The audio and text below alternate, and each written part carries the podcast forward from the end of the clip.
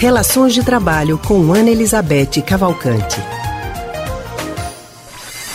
E nós já estamos ao telefone com Ana Elizabeth Cavalcante, que é psicóloga e psicanalista do Centro de Pesquisa em Psicanálise e Linguagem, CPPL.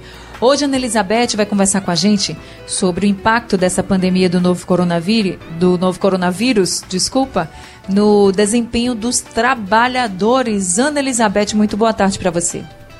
Boa tarde, Anne. É, boa tarde, Leandro. Boa tarde a todos os ouvintes. Boa tarde para você também, Ana Elizabeth. A pandemia do novo coronavírus trouxe uma realidade muito nova, né, para todos os brasileiros. E além do medo de pegar a doença, muita gente está preocupada com a possibilidade de ficar desempregada e com as dificuldades impostas pela redução da renda. Como é possível manter o foco e trabalhar mesmo se sentindo ameaçado, com medo de perder o emprego? É, realmente essa é uma ameaça a mais, né? Digamos assim, se essa ameaça já era uma, alguma coisa que até rondava o trabalhador, né?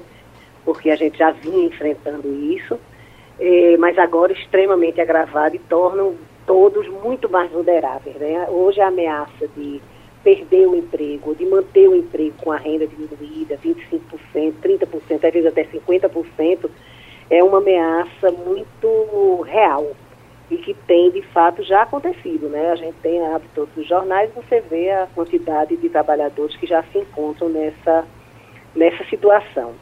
Então, é, é muito importante que no caso de se você decidir se manter um emprego, é, que é a, pergunta da gente hoje, como é que você vai lidar com isso para manter né, o foco no trabalho? Isso é uma coisa muito difícil numa situação de tanta insegurança, né? Então eu fico pensando que é fundamental, mas isso é, é necessário também, absolutamente necessário. Então eu fico pensando, e eu tenho recomendado, né, que se faça uma espécie de plano emergencial, né, para o enfrentamento da, da pandemia. E esse plano, perdão, esse plano é, requer um foco em, du, em, duas direções. Né? Primeiro, na direção do, do, da manutenção mesmo, da realização do trabalho. E o outro foco é justamente nas providências financeiras que você precisa tomar até para se manter mais tranquilo e poder continuar trabalhando com o mínimo de tranquilidade possível né, e necessária. Então, quanto à realização do trabalho, acho que tem uma coisa que é muito importante, todo mundo já está vivendo, que é exatamente é, passado o impacto inicial, né, é começar a fazer adaptação às novas formas de trabalho. Então, aí todas, todas mudaram. Trabalho online, trabalho em domicílio, então, enfim, todos os segmentos estão fazendo as adaptações para se manterem numa situação completamente extraordinária. Então, ao invés de resistir, ao invés de brigar, ao invés de de se, se colocar de forma é, reativa a essas novas condições, eu acho que a primeira coisa é partir para enfrentar e se qualificar. Ou seja, se qualificar para desenvolver o trabalho nessas novas bases. Isso é o fundamental, né?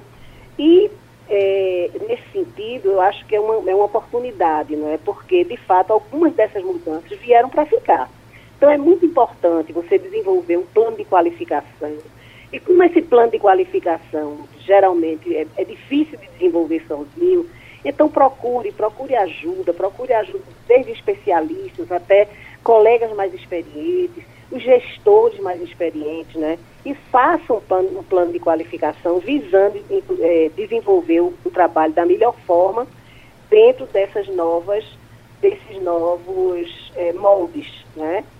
Então, e esse é, esse é um ponto. Né? Isso é que faz você desenvolver o trabalho da melhor forma possível, numa situação completamente extraordinária e diferente do que você fez até agora. Um outro ponto que eu acho que faz parte também, que dá uma certa tranquilidade, né? uma certa tranquilidade, certa mesmo, porque a gente sabe que, ó, que esse impacto é muito grande, né? as perdas são muito grandes, mas é muito importante você fazer também um planejamento financeiro. Né?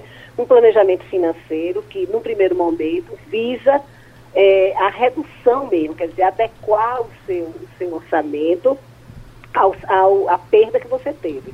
Então, fazer esses ajustes, né, os ajustes dos planos que você tem, plano de saúde, plano de telefonia, ver todos os ajustes, renegociar se houver dívidas, Por outro lado, também está muito atento aos, a esses incentivos né, que o governo deu, quer dizer, isenção de algumas taxas, até mesmo empréstimos a, a, a curto, curto, é, a curto prazo e de, com juros muito reduzidos, se você tiver o problema de caixa pessoal. Então, o primeiro foco é manter o seu orçamento equilibrado com o que você ganha. Isso é a primeira coisa.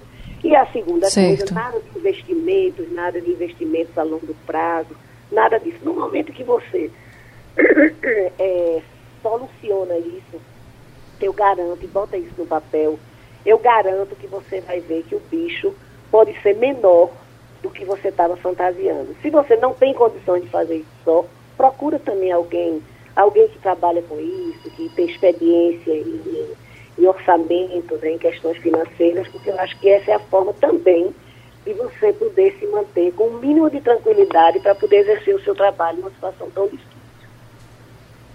Tá certo, Ana Elizabeth. Muito obrigada, viu, por todas as orientações. Até a próxima quarta, então. Obrigado, Até Ana Elizabeth. Até a próxima quarta-feira. Até semana que vem. A gente, a gente acabou de conversar com a psicóloga e psicanalista do Centro de Pesquisa em Psicanálise e Linguagem, CPPL, Ana Elizabeth Cavalcante.